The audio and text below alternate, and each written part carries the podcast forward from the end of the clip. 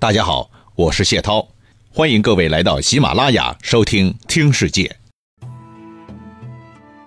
接着上一回，继续为您说。说起来，其实无论是国与国之间，还是军队与军队之间，他们的较量，最后都是人才的较量。三国时期，魏国之所以强大，就是因为人才很多嘛。蜀汉之所以弱小，就是因为人才匮乏。正所谓“蜀中无大将，廖化作先锋”，这是相当尴尬的局面的。但是，在街亭之战之前，诸葛亮还不认为自己到了悲催的地步。虽然关羽、张飞他们先后没了，但是留下来的还是多项选择嘛，有很多人都可以使用啊。只是诸葛亮没有想到，自己精心挑选的先锋马谡会成为改变第一次北伐命运的关键人物。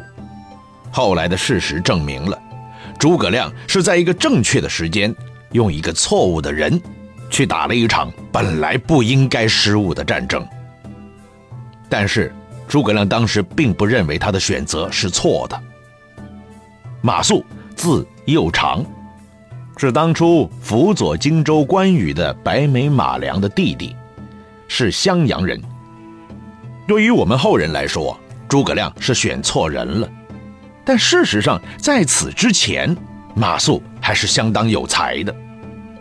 马谡和他哥马良曾经为荆州从事，刘备入川了，当哥的马良留下来辅佐关羽，而当地的马谡随同大军前行。辅佐刘备，到了四川以后，马谡历任绵竹县令、成都县令、越郡太守，而且他在主政地方期间，才干是相当突出的。而且吧，不仅是行政方面玩得转，马谡还全面发展，尤其喜欢谈论军事，一开话盒子，那往往就是引经据典，很有见地的。哎，他军事理论水平那是相当高的，比魏延要高，估计比他的老板刘备都要高。也正是因为这一点，引起了诸葛亮的注意，双方慢慢发展为好朋友了。但诸葛亮你欣赏马谡，不等于别人就看好他呀。蜀汉的第一领导人刘备对马谡却不太感冒的，他老早就看出。这个马谡啊，在纸面上谈理论水平确实很高，一旦放到战场上，操作能力就很低呀。为什么刘备能看得这么准呢？那不用说，肯定是马谡这哥们儿在刘备面前吹过牛，而且用了大半天的时间说的头头是道。可刘备是什么人呢？漂泊了半辈子，打了 N 多场大战的人呢？胜仗败仗都经历过无数次了，大亏小亏也吃过无数次了。一听马谡这话，就知道了，很多东西都是虚的。拿去给人家开个什么专家讲堂，那是可以的。如果当时有个军校啥的，哎，派这个家伙过去当军校的校长，那还是相当不错的。但讲和做是两回事嘛。如果真让他上前线，做一个战地指挥官的话，那就不合格喽。所以刘备在用马谡的时候，就只听他上课，不让他上前线的。刘备不但对马谡看得很透啊，对诸葛亮也看得很透。他知道自己死了以后，蜀汉大权无可避免全面落入诸葛亮之手，而诸葛亮又特别欣赏马谡。这不是一个好兆头啊！所以临死之前，刘备还特别告诫过孔明，说：“马谡言过其实，不可大用，君其察之啊。”啥意思啊？就是说，哎呀，孔明啊，你要记住啊，这个马谡啊。吹牛很在行，实际能力不咋地呀，你要多多考察呀。哇，想想看，当时马谡才是什么地位啊？摆在整个蜀汉的阵营当中，好像根本就排不上档次嘛。可刘备在自己临死之前说一句少一句，喘一口少一口的情况下，居然还专门重点提到马谡了，这说明啥呀？说明这番话是刘备最后的掏心窝子的话。刘备是把防范马谡当成一件重大国事来看的。当时诸葛亮听了这话还是很顺从的，对着准备咽气的刘备拼命的点头，表示全面认同领导的话。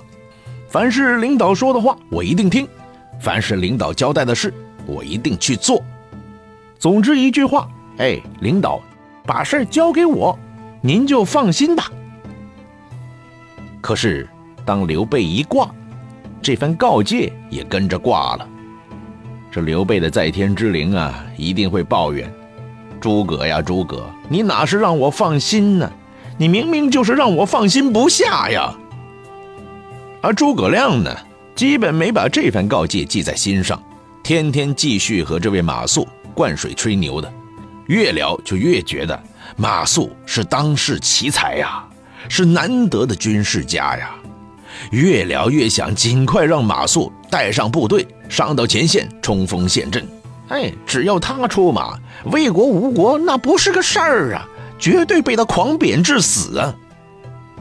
至于刘备说的话嘛，哼，诸葛亮早就认为，那估计是老刘临死之前脑子进水糊涂了，说胡话了。那好吧，问题来了。为什么诸葛亮偏偏觉得马谡就是个大人才呢？其实啊，这多少是和诸葛亮自身的经历有关系的。诸葛亮从二十六七岁开始出山，出山时他弄的那个隆中对，说白了不也就是个理论空架子吗？是个很好听的设想。只是后来发展的完全出乎他的意料，理想很丰满。现实很骨感，事实残酷地证明了他的理想是经不起折腾的。之后，他追随刘备，干的也确实就是地方的行政工作，他自己也没上过战场啊。所以，从诸葛亮的角度来说，啊，理论几乎就是一切，对理论他是特别崇拜的。所以，像魏延这一种没什么军事系统理论。只是靠打打杀杀熬出来的将领，在诸葛亮心目当中就显得比较没文化了。倒不是说诸葛亮看不起他们，只是多多少少在潜意识里重用的程度就淡化了。好了，那实践派不被重用了，那理论派自然就冒头喽。所以马谡在这个时候才能闪闪亮的出现在诸葛亮身边。早几年在平定南中的时候，理论派的马谡就曾经亮过剑，向诸葛亮建议啊，以政治进攻为主，军事进攻为辅。这一点和诸葛亮不谋而合，而且后来被证明是有效、非常高明的。这一点进一步强化了诸葛亮的印象。嗯，理论派做起事来就是居高临下。高屋建瓴的，所以这次北伐，诸葛亮也毫不意外地带上马谡一同出征，让他做自己身边的参谋。两个人依然是通宵达旦地谈论军事，不知疲倦呢。你看史料有说了，没引荐谈论，自昼达夜。马谡口才相当好，说起问题来滔滔不绝，诸葛亮就更加喜欢信任他了。行了，既然到了这个程度了，那先锋的人选还有什么可挑的吗？那就是你了吗？马谡成为第一次北伐的先锋，于外人来说非常意外，可对于诸葛亮来说，这根本就是烂熟于心、习以为常、必然而为之的东西了。这是马谡的第一次出征，第一次当先锋，但。也是最后一次了，因为他的对手是身经百战、已经当过 N 次先锋的张合。对于即将到来的危险，马谡一点心理准备都没有，拿到委任状以后，心里爽的要命啊！扛着先锋旗，带上自己的部队，牛哄哄的就向街亭开过去了。第一次北伐，蜀军和魏军这一场较量当中，两国部队的人数是差不多的，战斗力也是不相上下，同样强悍的。但是这一次北伐，蜀军有一点是魏军比不上的，那就是气势。这回出来，诸葛亮志在必得，做的准备工作特别充分。而蜀军将士也是养精蓄锐这么多年了，平定南中的过程当中屡战屡胜，这一点对于士气来说也是一次充分的拔高嘛。而曹睿那边呢，事出意外，匆忙集结，奔波上路，而且在一开始还被诸葛亮骗了，一拳头打在棉花上扑了个空，这一点对于士气来说确实不是什么好事儿。所以，如果这一仗大家面对面的开战，不犯错的话，诸葛亮这一边的胜算比曹睿要大的。那当然，前提就是按常规出牌。但问题是，战争一旦打响了，最要命的就是大多数时候是不按常规出牌的。首先就是诸葛亮不按常规出牌，没派魏延，却把马谡当成王炸给打出去了。而曹睿那边呢，也打出了王牌，只不过与诸葛亮不一样的是，魏军出的可是真正的牛牌呀。他出的是张合，张合是什么样的人，想必我们不用多嘴了。于是双方就在街亭开始面对面了。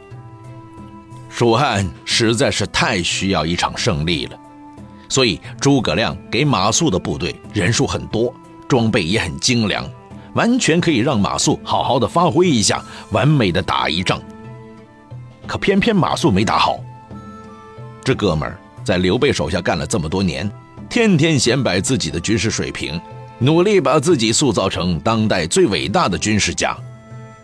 可刘备却从没重用他，只让领工资，不让上前线呢，好像马谡天生就应该吃空饷一样。马谡当然很郁闷的，到诸葛亮这儿，虽然诸葛亮跟他关系不错，有空就叫他过来聊天，但毕竟那只是聊天呢。这些年来一直没仗打，理论始终是理论，没有被证明的机会。现在终于能上战场了，当然得好好表现一下嘛。毫无疑问，诸葛亮在出发之前也给马谡提过具体的作战方案。但是他一到前线，就不把诸葛的话当话了。